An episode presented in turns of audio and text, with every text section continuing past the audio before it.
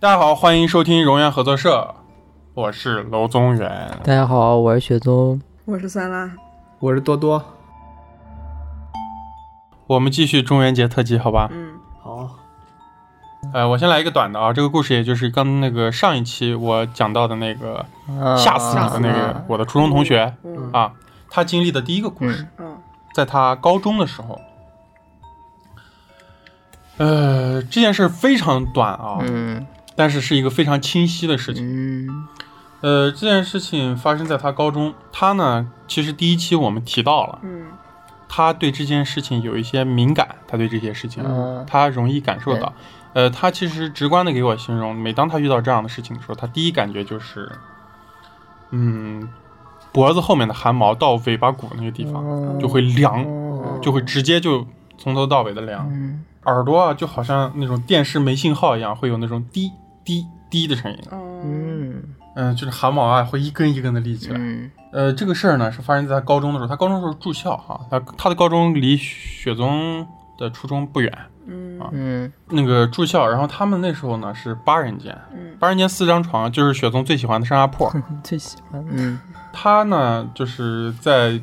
左手边进门的上铺。嗯有一天他熬夜看小说，然后反正看到凌晨了，几点他说他也记不清楚，反正一定是凌晨了，嗯挺晚了，他就看不进去了，想睡觉嘛，就想着嗯他抬头往下看了一眼，嗯因为他在靠门这边，嗯然后也就是他斜对角的那个床嗯啊，那个床的下铺呢，床前站了个人，嗯嗯他当时就压力压低嗓子说了一句，然后说谢谢你咋还不睡？嗯嗯丁呢就抬头朝他笑了一下，嗯嗯然后他就没多想，就准备倒头就睡，然后他突然一下子那个感觉就出来来了，了嗯他满脑子在想的一件一件事情就是我刚看清他的脸了吗？我为啥知道他对我笑了？嗯哦，然后他他就不敢再看了，嗯你知道吧？嗯他就在想，我操，那是人吗？那是啥呀？嗯他也分不清，他也动不了，他也不敢动，他觉得。嗯然后慢慢他整个人就开始僵掉了，然后人就睡过去了。嗯嗯然后第二天早上呢，他就去跟这个去对这件事情，嗯告诉他昨天晚上是他姥姥的头七。嗯哦然后我就问他，你感觉到那个人在对你笑的时候，你感觉那个笑是什么样的笑？嗯哇他说他跟我讲，他说明确的感觉到那不是那种邪恶的啊笑，啊哦，嗯但是呢，好像是有点客气，嗯哦客气的笑了一下那种感觉。啊就是那个黑影站在船边的那个人，那基本上这故事就指向这个黑影可能就新的姥姥、嗯应该是嗯外婆，嗯，呃，这个故事的提供者还是上一期中我提到的我大学室友，嗯然后也是他采访，他是我们那个本期节目的那个驻外记者啊。嗯，驻山东感记谢者，嗯嗯，然后他给我讲的是，是他另一个同事的对象的故事。嗯他嗯说他们刚刚结婚不久，他对象就老是肚子疼、胃疼，嗯然后去医院呢，胃镜也做了，就是没什么毛病。嗯然后呢，他对象就两个月都没上班，就是因为疼。后来有一天，村里的一个老太太就说，会不会是他对象的妈妈来打灾了？就是我不知道这两个字怎么念的，我室友也没有没有听太明白，就是可能是打人的打灾祸的灾之类这两个字啊。啊就是这个人嗯他他对象的妈妈就很早就去世了，嗯嗯，然后打灾意思就是人死了之后回来打活人的灾，这个意思。啊帮他是吧啊嗯就帮他哦把它帮去掉是吗？把这个灾去掉，好像不是，就是回来就是弄你一下子，啊不是好，不是哦好，不是好好的帮方向啊你，不是帮不你，是好的对方，向的。对对对，不是好事他儿，啊回来闹一闹， 对对对对对，然后就说让他们拿一个碗，让里面放水，然后拿一个筷子，就是去立筷子，问是不是谁谁谁嗯回来了，去立筷子，如果说对的话，那筷子就经会典。传统项目，对对对，说对了，那筷子就会立起来。立起来，然后第一次做的时候呢，就在他以前对象的家里面。那时候他们还是跟父母住在一块儿的，他们就在床上做的这件事情。然后那个这个同事这那次不在啊，说是做完以后那从那天开始就不疼了，他对象肚子就不疼了。那筷子立起来了吗？呃，不知道，那个同事不在。嗯，然后呢，但是过了之呃，就是过了几天之后又开始疼。有人就说是不是得去他妈妈之前生前睡的那个炕上去做这个事儿。啊，然后呢，这次呢，他同事就在，他们就一起去那个炕上又立了一次筷子，嗯然后问是不是他对象的妈妈回来了，然后那筷子噌的一下就立起来，嗯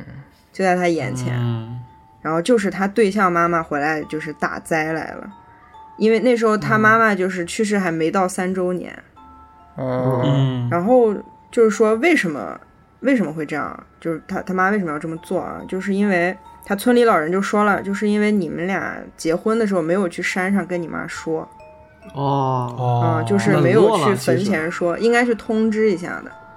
嗯，对，然后那老人就说拿那个五谷撒一下，然后去门口烧烧点纸，然后这个事情就这么过去了。嗯，然后我比较经典的一个故事对啊，第二个故事我连着讲吧。嗯嗯，可以，嗯，然后第二个故事呢是他们店长的故事，就是他们在烟台那边有一个竹林寺，然后嗯，每年呃就过年的时候，他店长和她老公就要今去，天嗯今天烟台事儿还挺多呢，对对对， 啊，烟台是本期荣源合作社中元节特别节目，嗯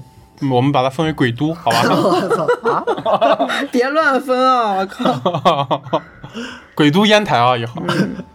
然后他店长和对象要去竹林寺上香。那时候他们是常年在威海做生意嗯的，然后过年的时候呢，就要去烟台竹林寺，嗯然后那个香炉， 瞎喝啤酒， 对，香炉在都是胶东，呃都是胶东的事儿。今天然后香炉在大殿门口，在门口上香，嗯然后要进大殿里面去跪拜。他店长嗯拿了三炷香插在香炉里面，然后就进店里跪拜。跪完出来之后，看见有一个香掉在外面了，就掉在香啊炉外边了。嗯，然后？呢，他就捡起来插上，然后又进店里面跪拜。完了之后出来，那香又掉出来了。嗯然后他就觉得不对劲儿，就是浑身不舒服。嗯嗯，他们就跟朋友聚着吃了一顿饭，他就说我我不能在这儿待了，我要回威海。嗯然后他们当天就回去了，就是一回去那个不舒服的感觉就消失了，就好了。但是有一件事情呢，就是他当时养了一条狗在威海，就从小养到大好几年。当时他们去烟台的时候，就把狗托付给朋友照顾了。然后他们回去以后呢，他对象去接狗，但是狗死了。哇，狗挡了这个了是吗？对对，就是不知道这个狗死了跟这个香掉在外面有没有关系啊？嗯就香结束了，嗯，对，啊，那这个如果他没回去死是谁不好说。我操，嗯 这不知道，这就不好说了。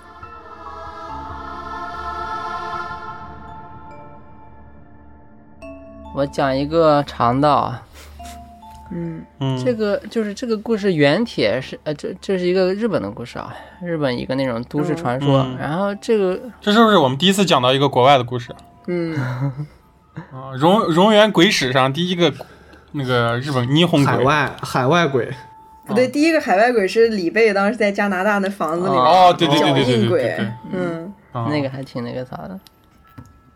然后这个这个就是这个东西原帖是就是日本一个特别有名那种叫那个什么二 C 是一个那种帖子上的一个那种故故一个灵异故事，然后就是是一个那种不会是如月车站吧？不是呃就是类似吧，但是就是如月车站算是特别有名的，然后这个也是一个那种就是写的也是说是真实经历。然后这个这个原帖、原帖我看了一下，就是可能就是总共下来可能就是可能有一个多小时的内容。然后我在网上找了一个哦就是一个那种一个一个 UP 主，然后经典版。嗯 一个对一个 UP 主精简的一个版本，我就说一下这个精简的版本。如果有兴趣的人可以自己就是看一下完整版。就是说这件事情，就是说这个楼主要从头讲起，就是他当时就是刚刚参加工作，然后他就去了一个那种就是一个小公司就职，日刚啊，嗯小日公司刚，啊，由于就是公司就是没有多少个人，就是小公司嘛，所以大家关系，嗯，井冈当井冈员是吧？就大家 大家都成为就是关系比较好的一些，比关系比较好的朋友。 嗯，嗯然后其中有一个叫那个就叫他呃，Lisa，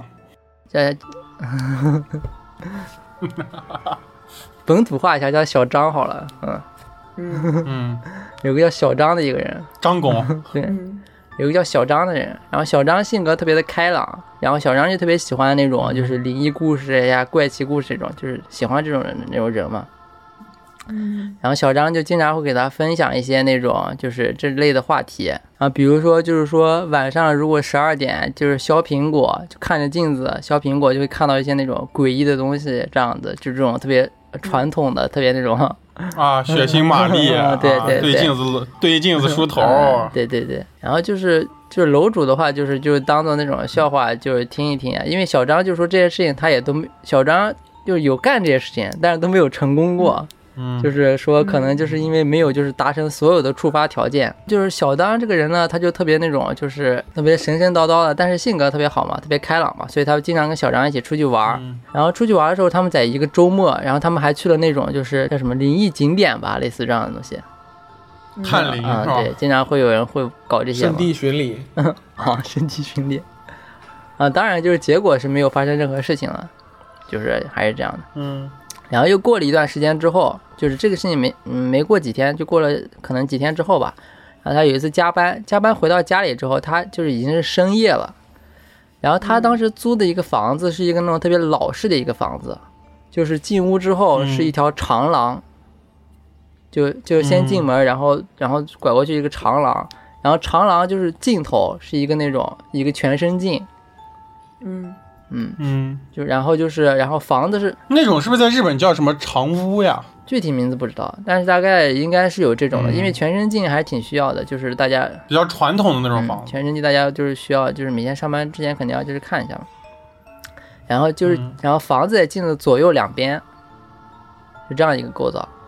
就两个房间。然后右边那间呢就是他的房子，左边应该就是就是别人的房子。然后他那天回到家之后，然后突然突然想起来，就是小张曾经给他说过一件事情，就是说如果只要在镜子面前鞠躬，然后再把脸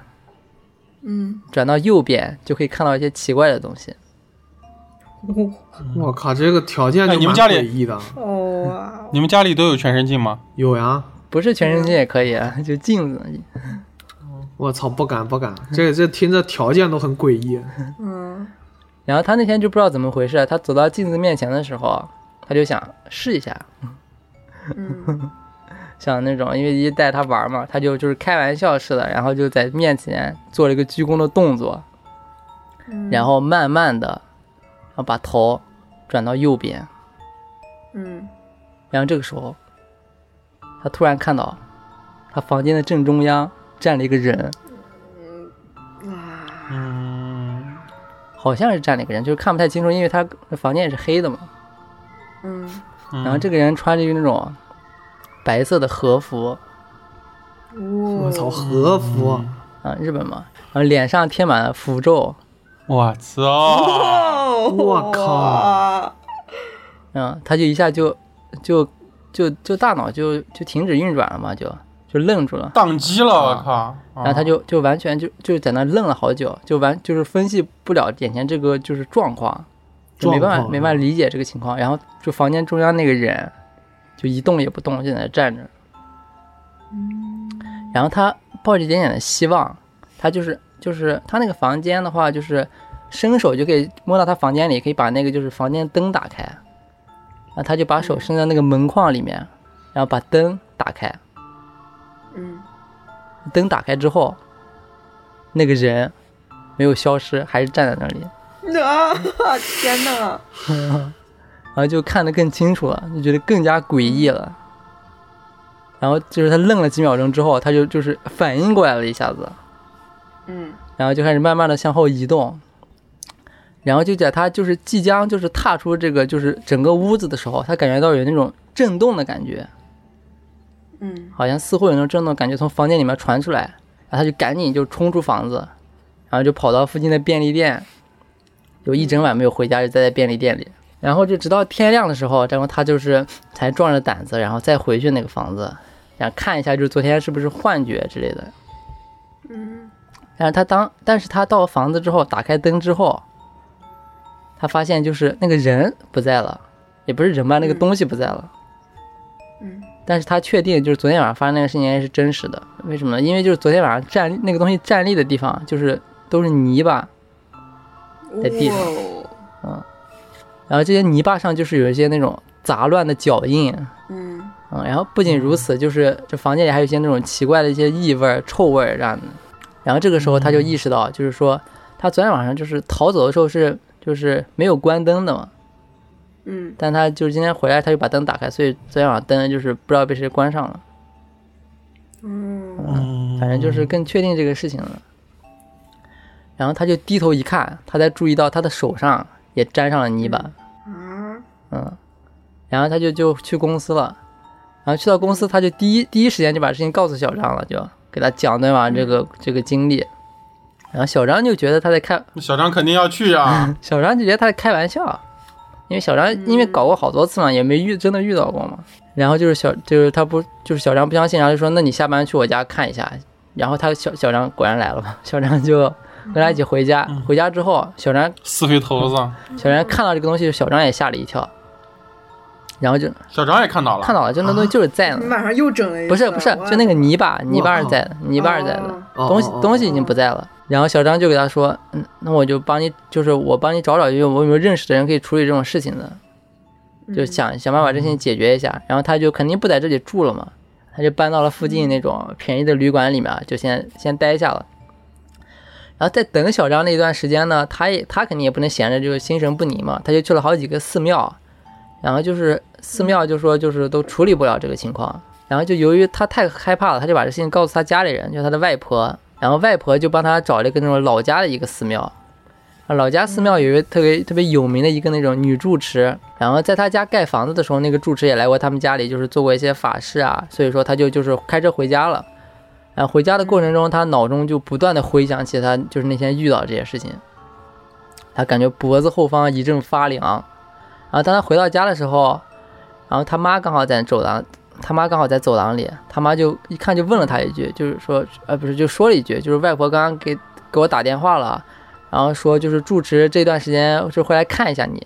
因为他外婆就联系了一下住持嘛。然后他妈就问，哎，那你到底碰到什么事情了？然后他妈就刚跟他说话的时候，就突然就是愣住了，然后就说，哎，你脖子怎么了？嗯然后他找了一个镜子，他就赶紧看一下他脖子，然后他看见他的脖子上出现了很多那种红色的细线条嗯，我，靠，啊，好像是被那种就是细绳勒过那种感觉一样的。嗯嗯，有没有可能是头发？头发勒的？不知道。然后就是在那个细线的周围会出现那种很多红色的小小疹子一样的东西，然后他就更加害怕了，他就浑身颤抖起来，赶紧跑向那种就是客厅的一些小佛小佛像的面前，然后不停的念，就是念那些阿弥陀佛啊之类的这种。嗯然啊后他的父母就也发现这这肯定是一个大问题，啊，他当时并不知道，就这一切都只是一个开始。 嗯嗯，我操！就之后，然后他就开始发高烧，就是发了好几天的高烧，然后就脖子上的印记就也没有消失，然后小疹子就慢慢就连成了一片，然后他想用毛巾冰敷啊，就各种办法嘛，就也完全没有办法解决掉，然后他就绝望了好长时间。然后这个时候就是发生了一件就是好事吧，也算是。然后小张给他打电话说：“我帮你就是找了个人。”小张不是说找一下有没有认识的人嘛？然后他就说，就是赶紧把那个人就是呃，就是小张，小张问他说有没有好一点，怎么样的？然后他就说肯定没有好转啊，就是你赶紧把找的那个，就是找的那个人，然后说一下怎么情况啊。小张就说，就是他虽然就找到他朋友找到了一个就是厉害的很厉害的一个人，但是这个人就是要花钱解决这个事情。嗯然，后他就问要多少钱，然后小张那边说可能要要五十万左右，三万吧，差不多，嗯。所以说就就也不是特别多吧，反正就赶紧就是呃赶紧过来，然后过了就同意了，赶紧，然后过了几个小时之后，然后小张就说可以，我跟那人说好了，就明天可以到你家里来帮你看一下，啊，他就嗯暂时就安心了。然后第二天，那个小张就带他，就是那个人就过来了，然后这个人就是看起来就不像什么那种正经的那种，就是大师之类的那种人，就看起来好像像一个哦有点像侦探那种感觉，对像一个是吧日本好多那样子的感觉。像一个混混一样的感觉呢，一个人。嗯哦，嗯，然后名字就给他起一个那个小帅，像行的 小帅，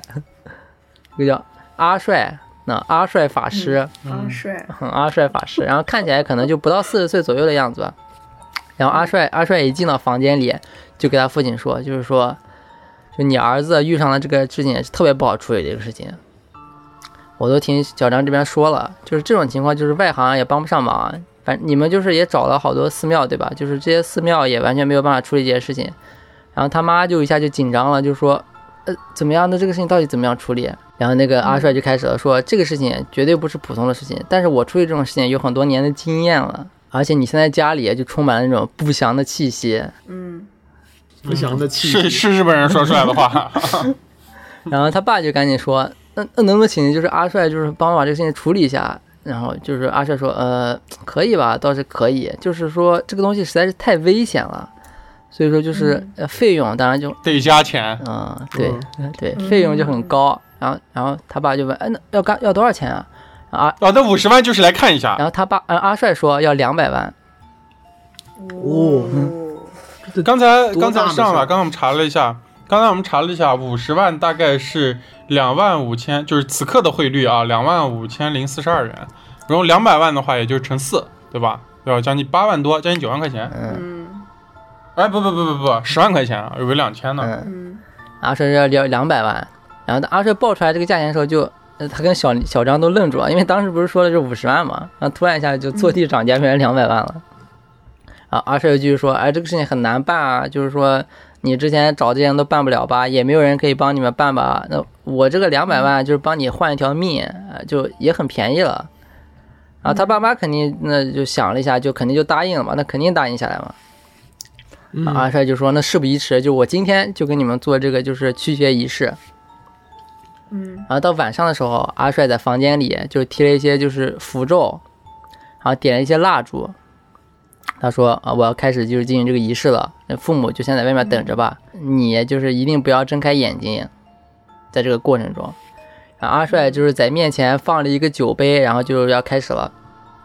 阿帅开始吟唱一些那种就是一些就楼主听不懂的一些经文，然后不断的把手指伸到那个酒杯里面，然后时不时的往他脸上就是泼洒一些酒水。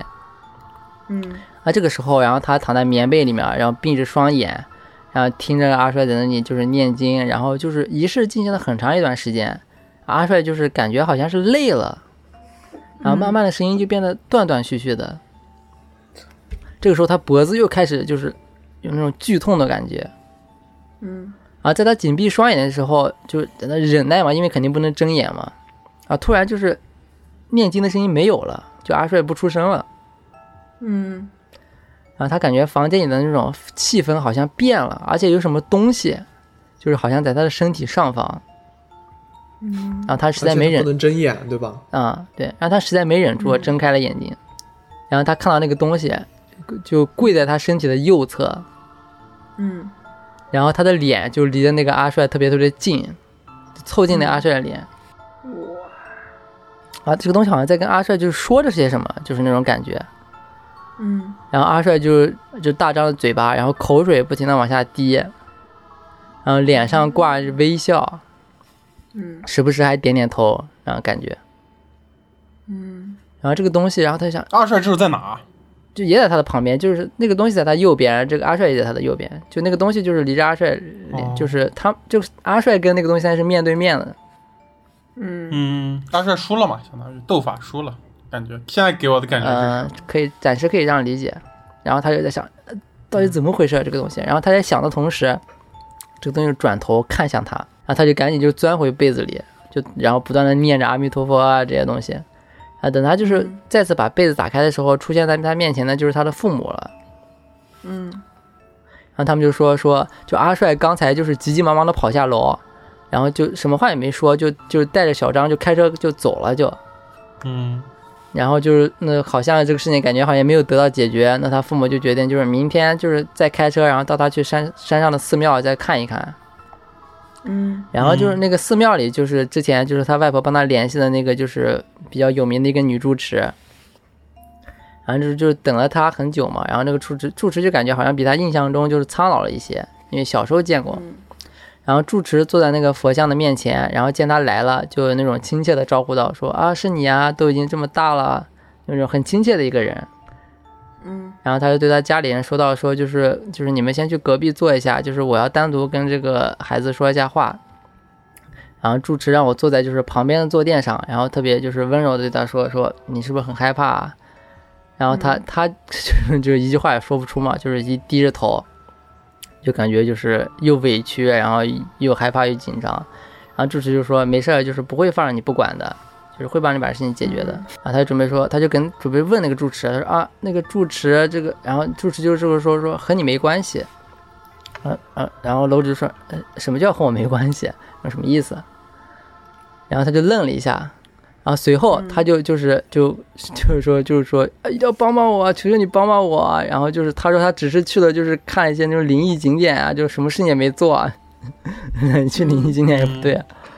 然后就说为什么这种事情要在我身上发生啊？然后这个时候在他耳边，突然就有奇怪的声音出现了，好像类似于就是那种就是类似于鸟类发出的那种声音，有些哦尖锐那种鸟类发出的声音，就十分的就是古诡异古怪的声音。然后他就抬头又看向住持，然后住持这个时候就是面无表情的看着他，嗯然后不是住持发出的声音，就不是住持的声音，然后他是他的右边发出来的声音，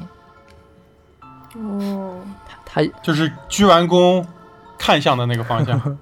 嗯然后他又又他又向右边转过脸，然后他发现那个东西正在盯着他，哦，是他发出来的在哪啊嗯又显形，在这个寺庙里那东西也敢显形啊啊？然后就不断的发出那种诡异的声音，然后他就想啊，就为什么就寺庙里也会出现就是这个东西，然后他就就大脑又一片空白，就是你没法紧张到都没办法呼吸了，但是不知道为什么他突然好像就是可以听懂那个东西说的话了，感觉好像就他不断的在哦就重复一些什么东西，然后那个东西就突然抬起手，就是好像要把那种脸上的符咒就撕开来那种感 觉，我靠！嗯，嗯，然掀起了你的盖头来，然后呢？然后这时候他就听到就是说，呃，不能看，就绝对不能看这个东西的脸，嗯然后他就想着要，就有一个声音传过来，他就想着要闭上眼睛，嗯想刚想要尖叫，然后这个人就，而且整个人就感觉被定住了一样，就什么事情也做不了，然后就是，但是他发现他就是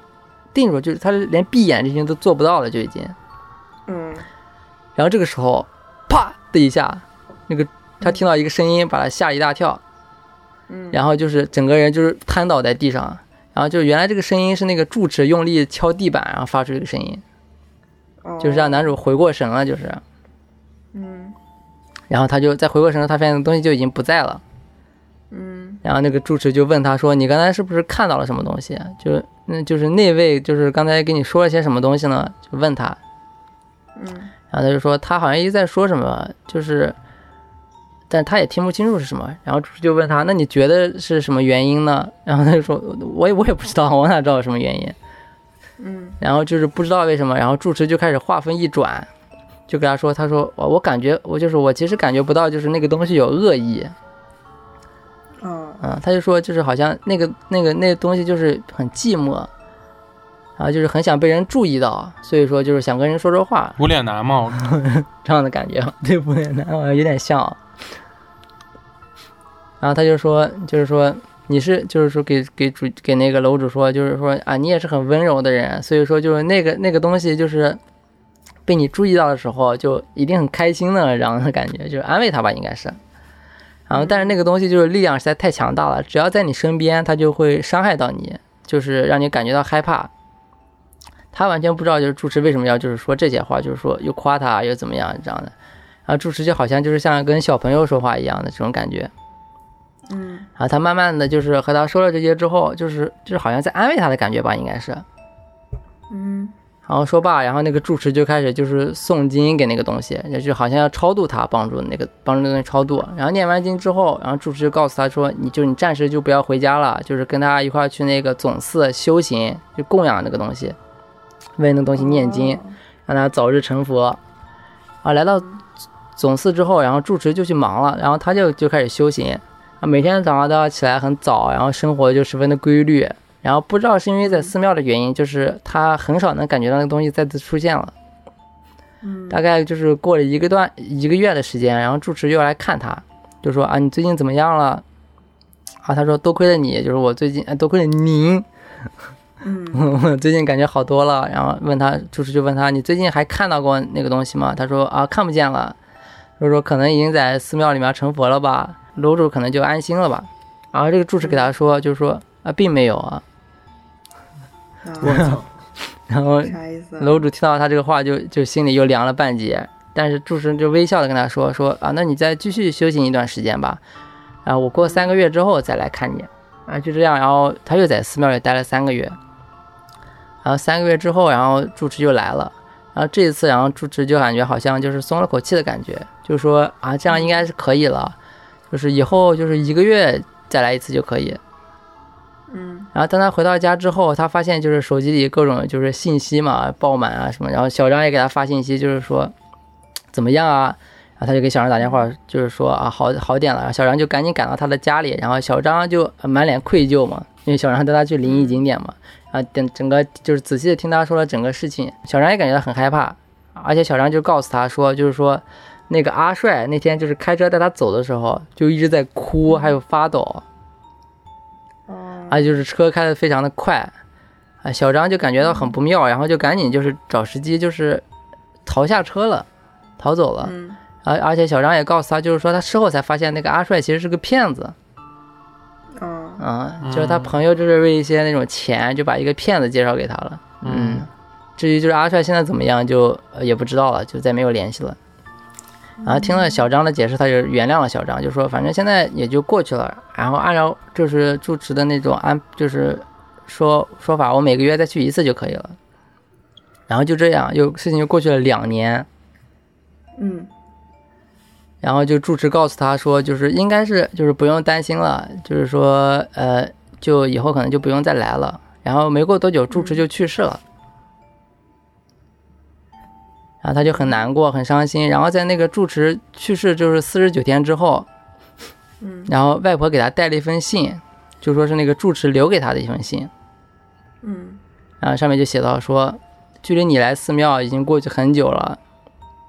其实你来寺庙那天呢，就是看到那个东西，他也住持也特别特别的害怕，因为那个东西实在太过于棘手了。哦，啊，就是在你总寺进在总寺修行的时候，我每天都给他念经，然后但是那个东西又一直不肯离去，然后就是真正的那种就是这种这种凶恶的东西，可能会花上花上几十年，就是来折磨就是就是找上他们的一些人，嗯，就是说就是给他说就是说你以后就是接下来的人生，就永远不要放下戒备，啊，然后就是说，如果就是只能感受到痛苦的话，那就就是你就要下定决心了。呃，也也许那个东西就在等待你松懈那一刻，希望你就是可以平安度过每一天。就这样一封信。天呀，嗯然后他拿了信之后，他他又开始颤抖，因为他因为过他过了两年了，他就感觉没事儿嘛。但一看住持写的这个信，又就又又好像这个东西就没有离开，然后他就想，难道就是说一生就都没有办法摆脱这个东西了吗？嗯，难道说就是住持的去世，就是也跟这个东西有关系吗？他就在想这件事情，我要怎么办呢？难道要在恐惧中度过一生吗？啊，就在这个时候，他就感觉他的脖子上又有隐隐阵阵痛起来了。哇，然后这个帖子就是在最后写，就是说，说就是我想告诉大家，就是千万不要做这种就是右鞠躬这件事情。嗯如果如果真的如果被什么东西就是缠上的话，就永远要警惕着，就直到最后一刻。然后其实而且其实在这个故事里，就是就帖子里写的，其实在这个故事里，他说他撒了一个谎，嗯，就是说就是说他其实才就是小张，啊！就写就写这个故事人就是小张。我刚准备说这个小张，这个小张好坏啊！我说他给这个主人公推荐这个方法，然后又推荐那个叫什么骗人的那个小帅，嗯，然后小张就说，就是不管就是他怎么样后悔，就是一切就嗯都已经太迟了。就其实那个对主人公已经走了是吧？已经没了。嗯，就就到这里，可能是缠上了，就是之前就是这个那个主人公就小张的朋友，然后可对能那个人可能就就就被干掉了吧，然后这个东西就缠上小张了，也有可能。哦，我靠！大我概听着感觉像是小张把他转嫁给他之前那个朋友，就是主人公呢。啊、但这个东西现在就是还在小张身上，让 嗯，还挺传奇的这个故事。传奇。嗯，但这个故事的故事感也挺强的。对，因为它就是一个那种真正的一个帖子，而且特别长的，就像小说是吧？其实是有而且点这个像这个故事，我觉得跟那个啥还挺像的，跟那个来了，什么来了？啊，那个中岛哲也的一个电影，里面也是一个一个魔吧，相当于是一个，而且也是一个，我觉得几乎是一个感觉无法战胜的东西。对我看了好多那种，就日本这种都市传说，就是说，他们好多这种东西不像是我们国内那种，就是说你好像比如说像刚才扬了别人的纸钱之类的，就日本这些东西他们是就是不分善恶的，就是说，就你遇到了你就遇到了，就没有缘由你就遇到，遇到之后你就就是他就会把你就是呃干掉，不管你做啥事情，就是债很难还，对吧？是这个意思吗？这都不算是债，就算一应该还是有因果的，我觉得，我觉得应该是有因果的。但好像应该是他之前去过那个，跟他去过那个废墟有关系，就那个灵异景点有关系。然后他又做了那嗯个鞠躬的事情，然后加上就是这些条件达成了一个条件，他才遇到这事情。嗯触发了我觉得可能还是日本的厉害的人比较少。哎嗯，没有有出可能。没有出马仙是吧？嗯，你看小帅直接就是个骗子，对，把咱们这个国内这些厉害的人叫上来嗯，试试，而哎且之前直接给他嗯，而且之前就是那些，嗯比如说那些搞定恐怖电影什么那个，就是《咒怨》啊，还有就是那个一个《咒怨》，还有一个啥来着？假午夜野子凶铃啊，《午夜凶铃》对，这两这两个他们都是那午夜种凶铃，就就是就是，那《午夜凶铃》是看那个录像带嘛，然后《咒怨》就是说，《嗯咒，怨》就是说你住到那个咒怨是鬼宅，就对啊是那个房子对里，对但是但是其实这跟那些人没有关系，就是他们只是住到那个房间里，但那个房间也那个就是要把他们都杀掉，就是就完全杀尽为止那样的感觉，就就他那是个呃，咒怨它是一个诅咒了，对，但那个诅咒是本身是是给那个房间里就是被杀掉的那个就是母子嘛，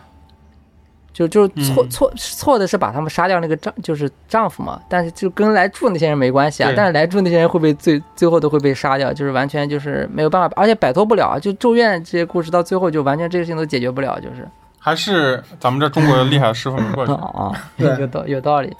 嗯。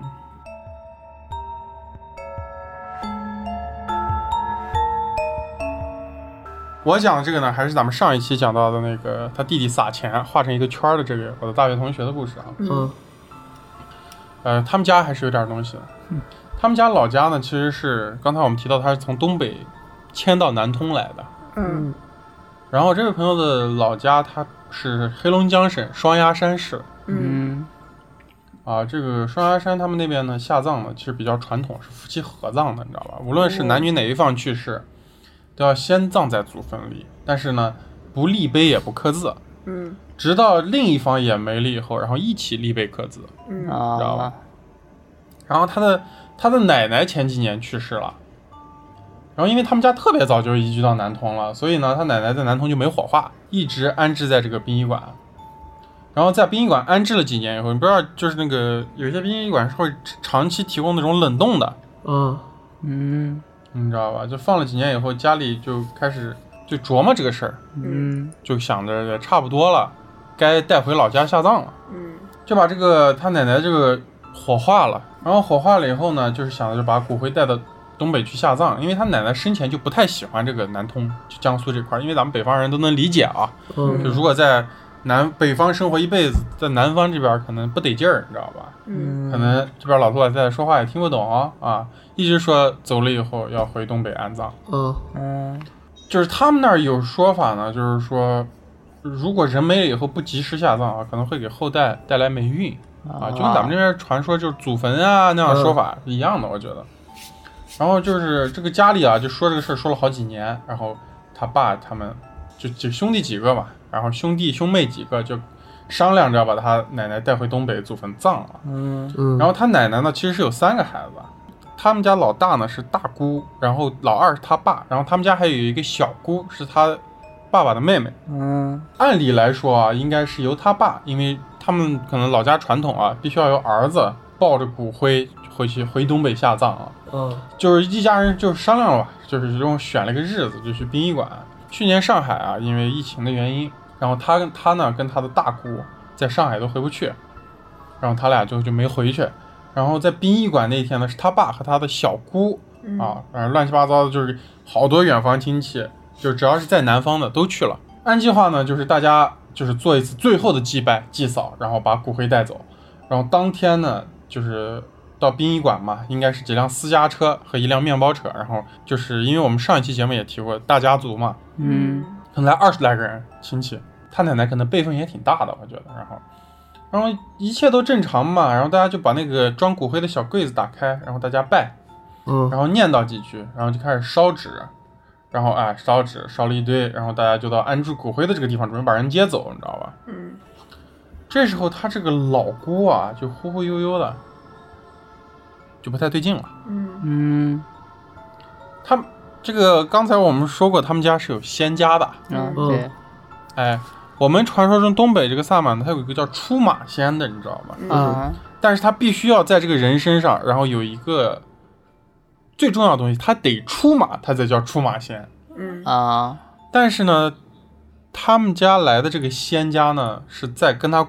小姑一起修的，嗯就是说啊这个小姑呢八字呀，整个人的气特别适合，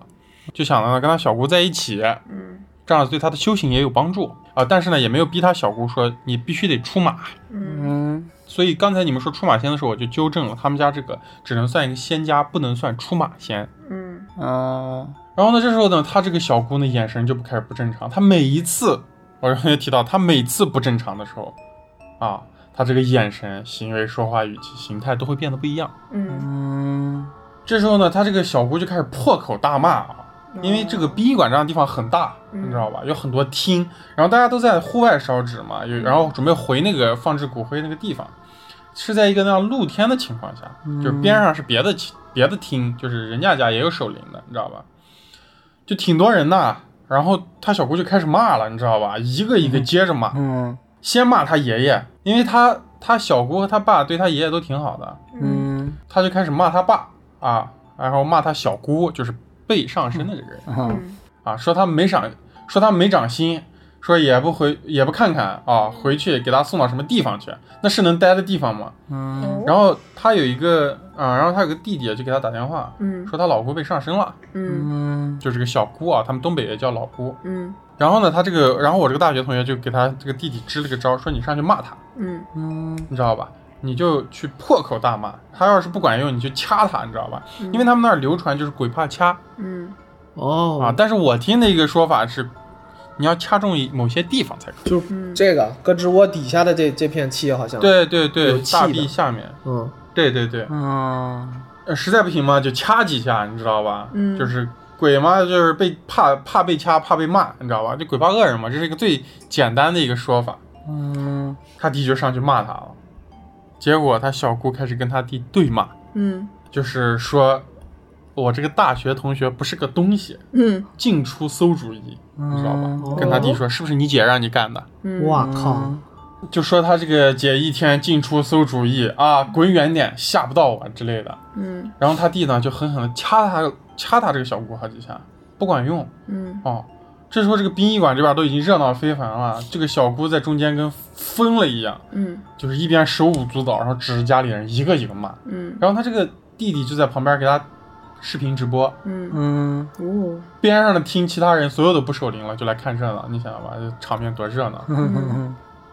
当时很多人都被震撼到了，你知道吗？嗯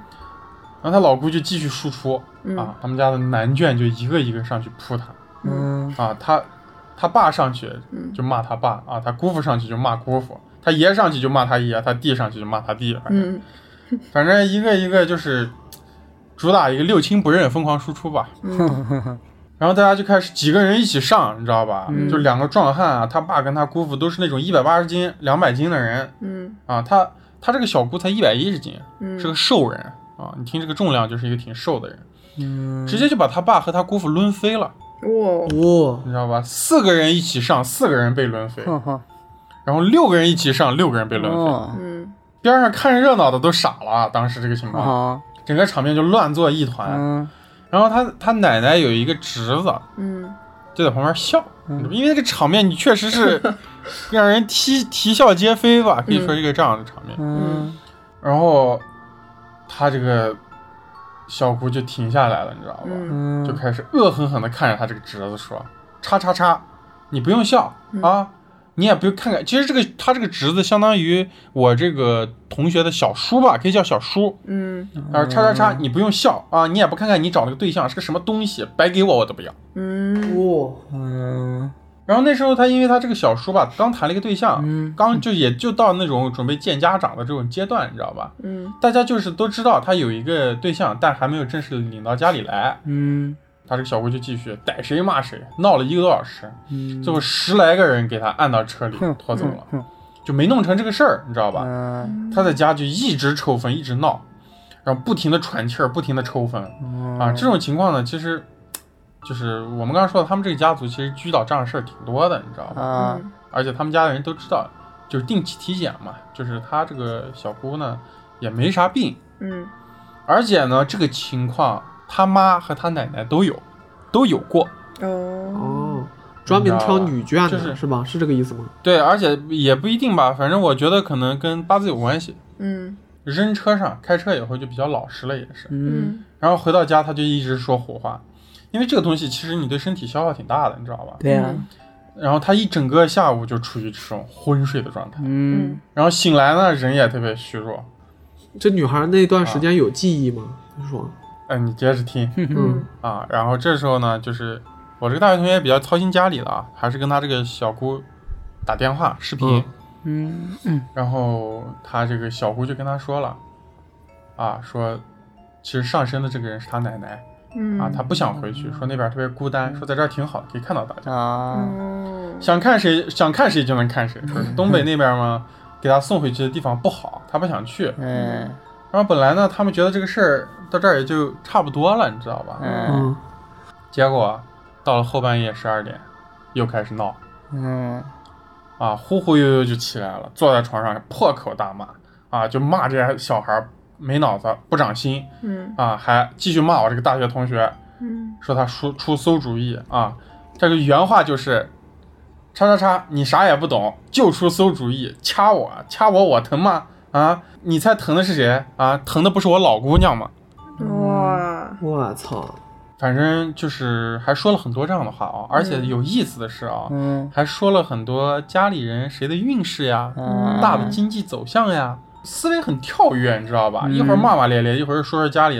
的事儿。”嗯然后说有时候说这个几个孩子怎么怎么样，有没有担心有没有出息啥的。嗯然后有一点很重要啊，他也觉得特别好玩儿，嗯因为他就是每当这个他这个小姑就就是咱们就说是被上身的时候吧，嗯嗯啊，他这个弟弟其实他这个弟弟就是他这个小姑的儿子嗯嗯啊，就会跟他视频。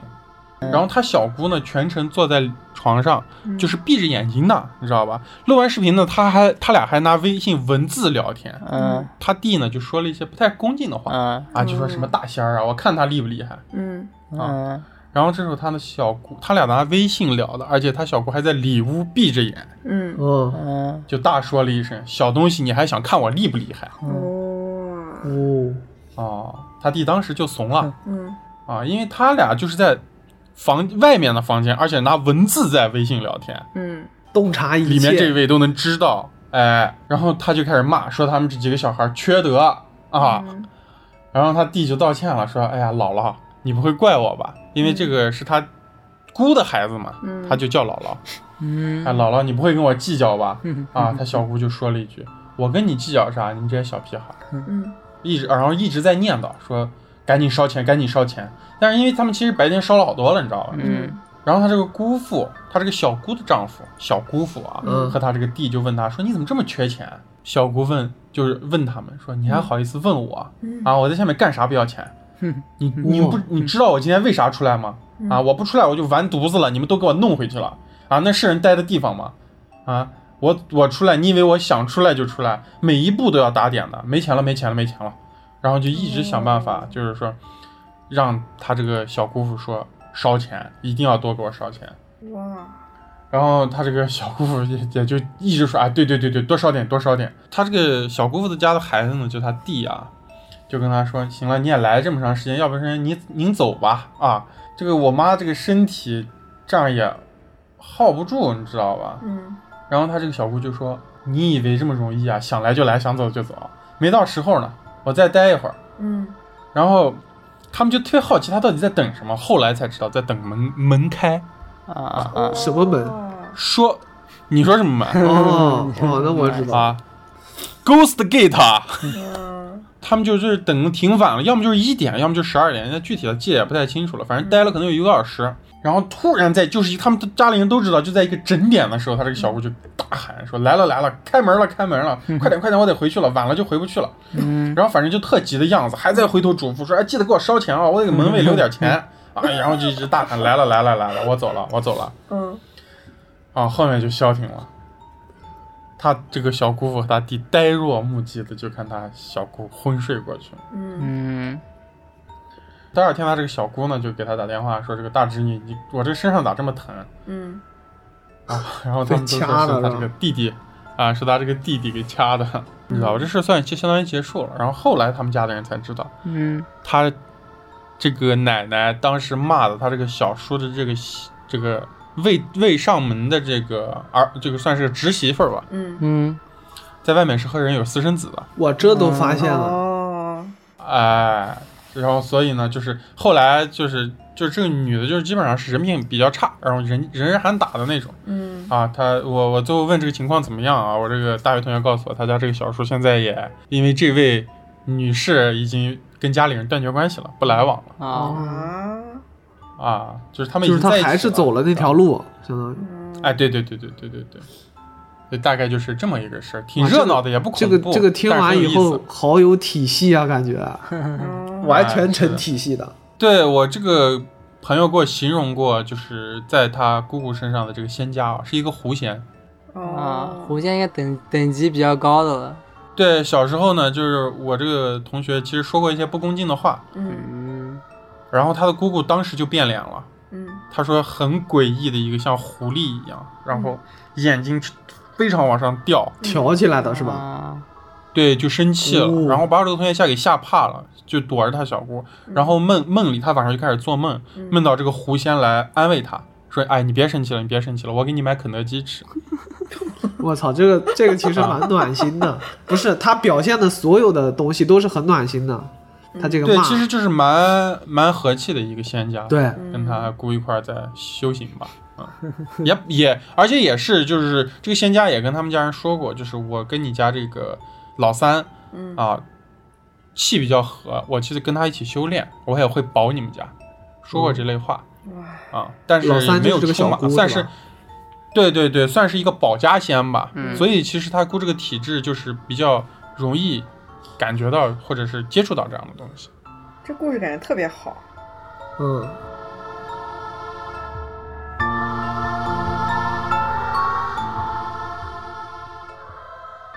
然后呢，我再上来一个特别短的吧，啊，嗯这是我今天早上刚踩的一个故事。其实清这期本来是当年清明节的时候我就踩到了，嗯但是当时没用。嗯然后今天早上呢，我又采访了一下我这朋友，我们又把这故事串了一遍。这故事比较短，嗯啊，发生在二零一五年的清明节。嗯然后清明节呢，其实要放放假嘛。那时候我们刚上大学，我这个朋友跟我们是一样大的。然后他们放假呢，上大学就去清明，就就去扬州玩嘛。嗯啊，扬州呢，就是我这同学在上海上大学啊，他们就去扬州，因为不远嘛。然后他们就在一个扬州类似于上海南京路那样一个特别繁最繁华的一个地方住下住下了。嗯，他们住的是一个民宿，就像那种家庭房一样，然后布置的也特别不像酒店。然后一开门呢，就是一个长长形的房间，然后对着三张床。嗯嗯，三人间嘛，然后中间一张床，然后一张床靠厕所，一张床靠窗户。然后他们其中他们是三个人，然后其中有一个朋友呢是从北京过来的，所以第一天他们是两个人一起到的。然后我这个朋友就说，我就睡窗边这张床吧。他另一个朋友说行，那他另外一个朋友就睡中间这张床，嗯，嗯靠厕所的这张床就是空着的。他们就想的是北京这个朋友过来一块儿睡，然后到时候就睡这张床。然后呢，第一天晚上他背靠着床，然后面朝着房间里面在睡觉。嗯就嗯，睡一睡一睡，他就感觉有人在摸他的背，嗯，嗯然后呢，他就慢慢慢慢被摸清醒了，你知道哈吗？ 哈，嗯然后越摸越清醒，越摸，当他清醒的时候，他发现呢，很多双手在摸他的哦背，不是一双，哦而且呢，他是背朝着窗，面朝着房间里面，他可以看到他中间床的那个同学还在床上睡觉，嗯，然后呢，这他就不能动，啊，就被压了，相当于。啊，对，嗯然后他就使尽全身的力气从嗓子里发出一个声音，然后就给破了。啊啊他就赶紧起床把他那个同学叫醒，然后说：“我跟你睡。”然后他同学问怎么了，他就说：“别问，嗯咱们先睡觉 啊！。别嗯问，哼嗯，”啊，然后第二天呢，就是北京的这个同学到了吧，嗯然后他们呢，就是早上到的嘛，然后他们就在扬州逛了一逛，然后逛了一逛，然后就说，他那北京同学因为也是过来舟车劳顿，说，哎呀，有点累，我们还是先休息，嗯我们中午回去睡个觉，睡个午觉，咱们下午继续逛。嗯然后他们到了酒店呢，我这个朋友就把昨天晚上发生的事儿跟他们说了。嗯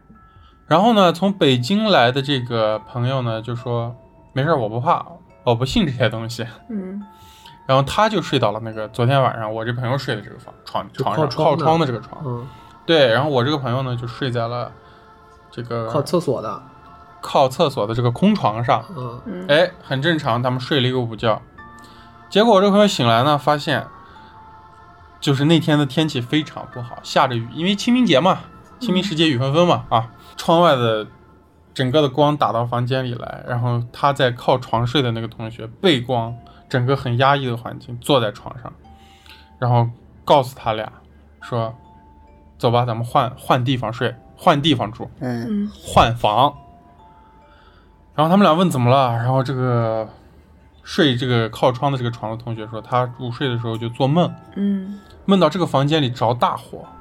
哇，然后他叫旁边这两个床上这两个人怎么叫都叫不起来，嗯然后他想从这个房间里跑出去，有很多双手在抓他的脚，啊哦，他跑不出去，嗯然后把他给抓醒了嗯哇，啊、然后我觉得这个应该是一个戾气挺重的东西，嗯，应该是嗯，这个这个是房感估觉计是有恶意的。这个房估计就是之前着过火，重新嗯装修的，有可能。有可能吧，有可能。嗯，我这个最后一个故事啊，这是我今天。嗯，我来讲最后的故事啊。嗯嗯这个故事是我在网上看到的，是一个小嗯红书网友嗯嗯发的帖子。他说，在他读高二的时候，嗯大概就是前两年疫情期间，嗯，他说他们是住校生，但是呢，他们同寝室的同学离家很近，所以周末这些其他同学都要回家。然后他是周末他一般一个人住在宿舍。嗯有一次他和隔壁一个好朋友聊嗨了，他说那天周末刚好宿舍就他一个人，他就准备去那个朋友的宿舍一个没有人的空床铺上去住一下啊啊，嗯等于他们俩一起住一个周末。然后呢，去了收拾好了，他们就躺着聊天，突然就听见有敲墙的声音。哦然后本来没有很注不会是意，在他，不会是从他自己宿舍传来他朋友突然就吼了一声说：“我们隔壁寝室不是没有人吗？都回家了呀。”然后他们就害怕了，就仔细去听，对啊呀，发现敲墙的声音很有规律，就是敲五下，停一下，再敲三下，然后一直重复。他就特别害怕，鸡皮疙瘩都起来了。对啊呀，然后他就说去对床，就去他朋友床上睡，就不睡自己这个空床 铺了。然后他朋友呢就给他打手电筒，方便他过去。嗯更恐怖的事情发生了，就是他一下床，低着头找拖鞋，然后就感觉有人盯着他，然后他抬头看，看见天花板上有一个倒着的人的影子，哦 然后他就吓得乱叫，但他啊朋友就盯着他说怎么了，就懵了，就说你怎么了？对啊呀，然后他就更害怕了，他朋友什么都没看到，然后他哦就一下嗯钻到了他朋友被窝里面，就不停的安慰自己说，可能是我自己的影子，就是不要啊自己有吓自己了有可能嗯对，然后当时因为是疫情期间，所以每天早晨那个宿管阿姨都会来测体温，嗯然后第二天嗯早晨呢，宿管阿姨来敲门了，他就去开门，但是他怎么开那个门都打不开，哇，然后他就把他朋友摇起来，结果他朋友一下就打开了。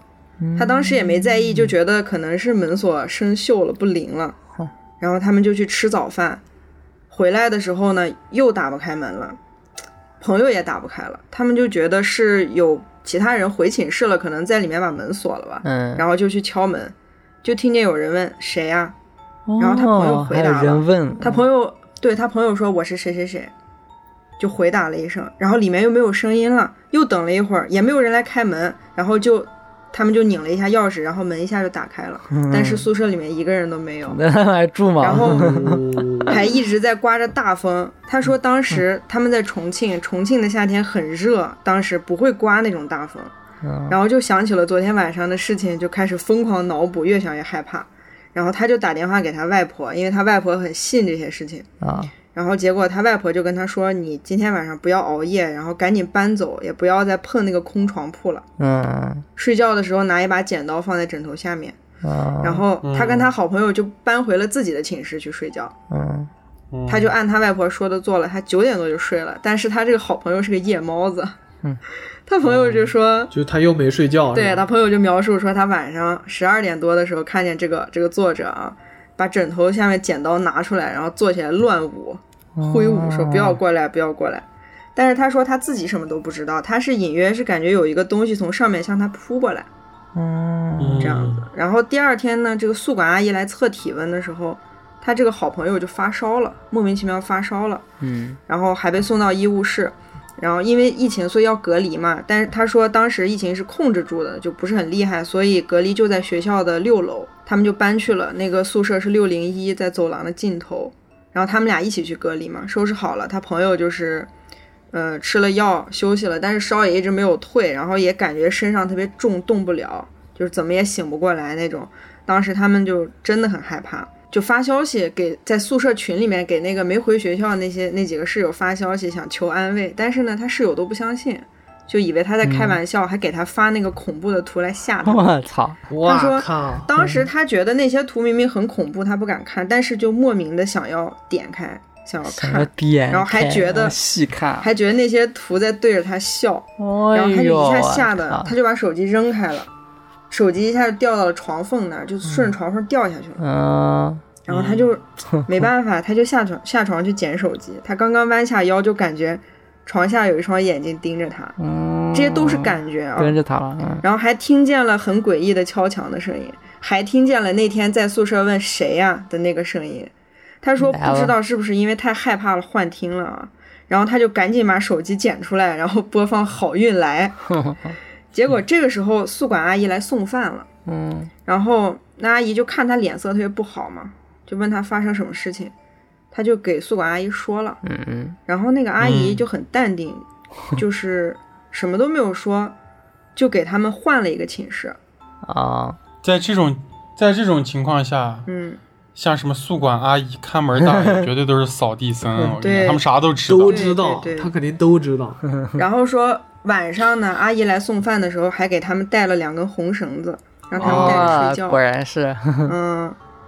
他当时呢就觉得这个阿姨人好好，然后不停的跟阿姨说谢谢。晚上就带着红绳，也没有发生什么事。但是因为他这个宿舍是临时整理出来让他们住的嘛，所以没有空调。然然后晚上他就被热醒了，他想打开走，就是打算去走廊吹吹风嗯。然后他就看见他们今天早晨待待的那个寝室有烟冒出来，嗯，他就一样害怕是说当时他们走的时候可能没断电啥，就可能引起火灾了，是不是？嗯他就害怕嘛，他就赶快把朋友叫起来，准备去看看。还没有走到那个宿舍门口，就闻到了很呛鼻的味道。他们赶紧跑过去，发现门是关着的，然后就想看看到底怎么回事，就在门缝那里往里看，看见宿管阿姨在里面烧纸，哦，是烧纸钱，他和他朋友就吓死了，就赶紧跑回去。然后第二天呢，那个就开开学了嘛，那些室友都返校了，他朋友的高烧也莫名其妙的退了，然后他们也就上课了。本来以为所有事情都过去了，嗯，结果晚上呢，下了晚自习，他和他这个朋友没有写作业就被留下了，因为他们太害怕了，就没有精力写作业了，所以就在宿舍里面，呃，在那个教室里面赶作业。然后突然飞进来两只黑黑白的蝴蝶，一只黑一只白，就一直围着他们转圈啊在，哈在教室里面飞。教室里还有其他人，但是蝴蝶就围着他们俩。但是当时他们就忙着写作业嘛，没有管蝴蝶。到后面太晚了，老师就说你们回去写吧。然后他和他朋友就开始收拾书包，结果他朋友呢就在书包里面发现了那只黑色蝴蝶的尸体，嗯就掉在书包里了。嗯嗯，他们又开始害怕了，就想快点回宿舍，就是抄的小路，从一片竹林里面穿过去。哇，在穿竹林的时候，他朋友就听见嗯背后有人叫他，他以为是刚刚一起被留下的同学，对就回了头还答应了。哎这呦已经是第二次，他这回个了头还他这个答是应有了答应过两次究了。极究极禁忌了，对，他一回头，后面一个人也没有，只有一只白色的蝴蝶，嗯，就是刚刚在教室那一只。然后他们就狂嗯奔祝英回，台是吧？他们就狂奔回宿舍。嗯刚到宿舍，他朋友手上的红绳就断了。哎呦，哇嗯然后呢哦朋，友现在应该不在了吧？他说那个红绳还有一点发黑，就不知道是不是因为光线晚了，走廊里只有一盏灯啊，感觉红绳有点发黑。嗯然后他们要去找那个宿管消名字，因为晚上九点半阿姨会查寝，晚归的话会被记名字。然后他们就去找阿姨消，阿姨就看见他朋友手上那个红绳没有了，就问他怎么回事。但是呢，他们没有和他说，因为说晚上看见他烧纸钱，感觉他不是好人，就不敢啊告诉他。嗯啊，嗯，然后呢，阿姨可能也看出来了，他们不想说，就没有问。然后呢，就笑眯眯的拿了两个桃子给他们，说让他们回去吃，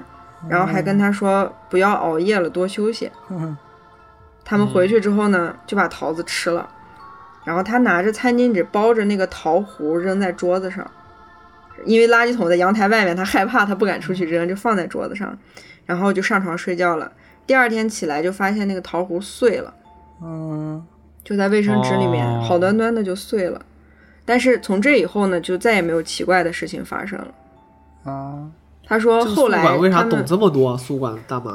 对他说后来高中同学聚会就聊天说到这个事情，他们有人说是因为那个空床铺之前住的女生在学校跳楼死了，嗯，所以那个铺一直没有人住。然后是因为这个作者他去住哦听了那个众人住的上床，去了，对，才啊招惹了他。触发了。嗯，然后还说那个宿管阿姨是个风水大师，专门来镇压这个鬼的。嗯我太像了，就这个宿管嗯宿不管阿是姨太你厉害想啊，你想啊，桃火，对，就是桃木剑这种嗯辟寓邪的意吧，嘛我觉得对对，桃呀对它是个挡啊，直接就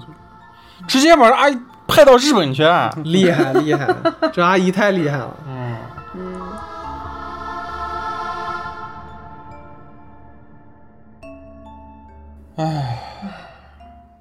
行吧，我讲的时候我浑身都是鸡皮疙瘩，我难受死了。嗯，今天整个气场还挺强的，我靠嗯，干扰还挺多的，反正啊快点，我的我的我的括约肌有点紧，啊，多多被强制下线两次啊，我们这期节目的嗯时候。行吧，行吧，那咱们这期就先这样吧。啊，行多了咱们也不说了，只能嗯希望大家多保重啊，在嗯，这个中元节前后啊，八月哎，中元节是七月半还是八月半？七月半啊，嗯，农历，反正对这个七月整个一个月啊，咱们这个农历七月，嗯大家都不要走夜路啊，多多注意自己的身体啊，早睡早起，好吧？好，啊好，行行行，那感谢大家收听本期中元节特辑，这里是荣源合作社，我是娄宗远，我是雪宗。我是酸辣。我是多多，拜拜拜拜